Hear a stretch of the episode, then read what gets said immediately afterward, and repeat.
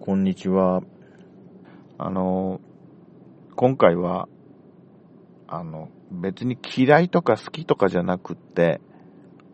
あなんていうのかな、その、その人の喋っている内容が把握しにくい、あの、聞き取りにくい声の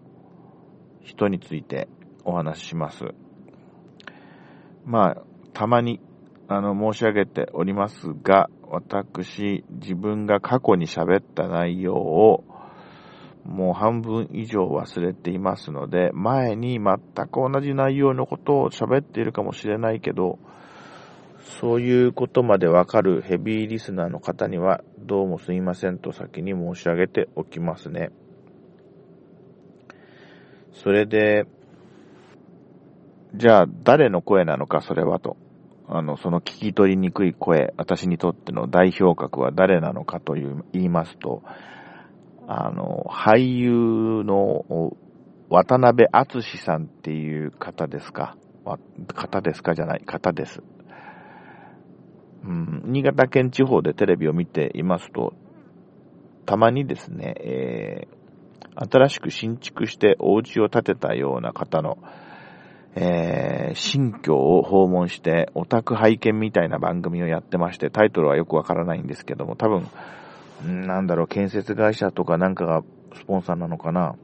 あの、家を作る、あの、ハウジングメーカーがスポンサーなのか、ちょっとよく覚えてません。ただその番組は毎回、えーと、なんかね、今までは借家住まいだったんだけど、まあご主人のこういう趣味を取り入れてこんなお家を作りましたとか、うん。あるいはその、ね、今までは別居してたけど、このお父さんお母さんと同居する形になって、こんな素敵な二世代住宅にしました的なですね、あるいはその、非常にちょっとなんかこう、リッチな、えー、ご夫婦が、その、その人の趣味をこう、かなり前面に押し出した、ちょっとエキセントリックなお家を作ってたりすると、あこんなところにご主人の趣味のこんなあのスペースを作りましてみたいな。まあ、そんな、現地の訪問をして、渡辺敦さんがそこのお宅にお邪魔して、えー、家族から話を聞きながら、あのー、話題を進行していくっていう、そういう、あの番組を見るたびに、あのー、渡辺敦さんの喋ってるこの、声の、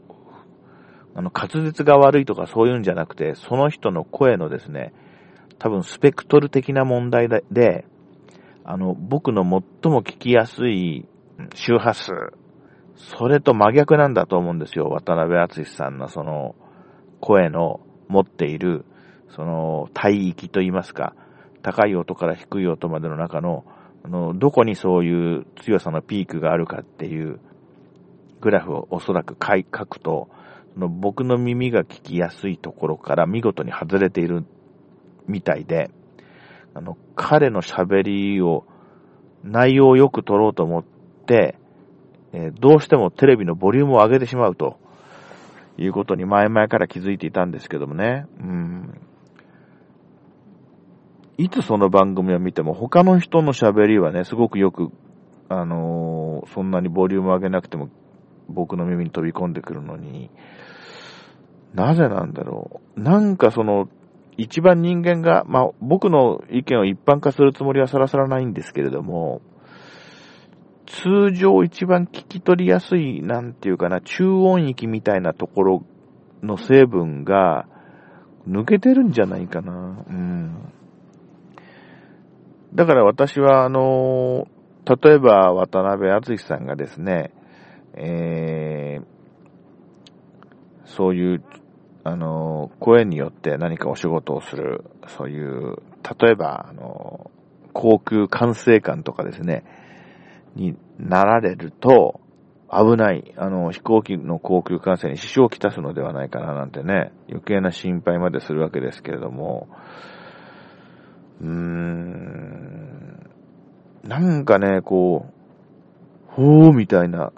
音域が聞こえるんですよ。すごいですね、みたいな音域が聞こえるんですよ。それから、なんて言ったらいいんだろう。どっかが抜けてるんですね。どっかこの中核となる周波数成分が足りないんですね。絶対に。あの、根拠もなく、私はそう思うんですけどね。うん。あの人とかに分析してもらうとね、その、わかるな、あの、なんかちょっとこう、ズラみたいな白衣着た、あの、なんか音響関係のことになると、あの、犯人の正門とかそういうことになると、こう、シャシャリ出てくる、あの、ごめんなさいね、シャシャリ出てくるわけじゃないですよね。あの、テレビ局の要請に従って、あの、頻繁に出演している、あの、声の専門家、あの人が、あの、解析すればね、ああ、渡辺敦さんの声はこことこことここのピークが他の人よりも低いですね、みたいなことがわかるんじゃないかと思いますけれども、それではさようなら。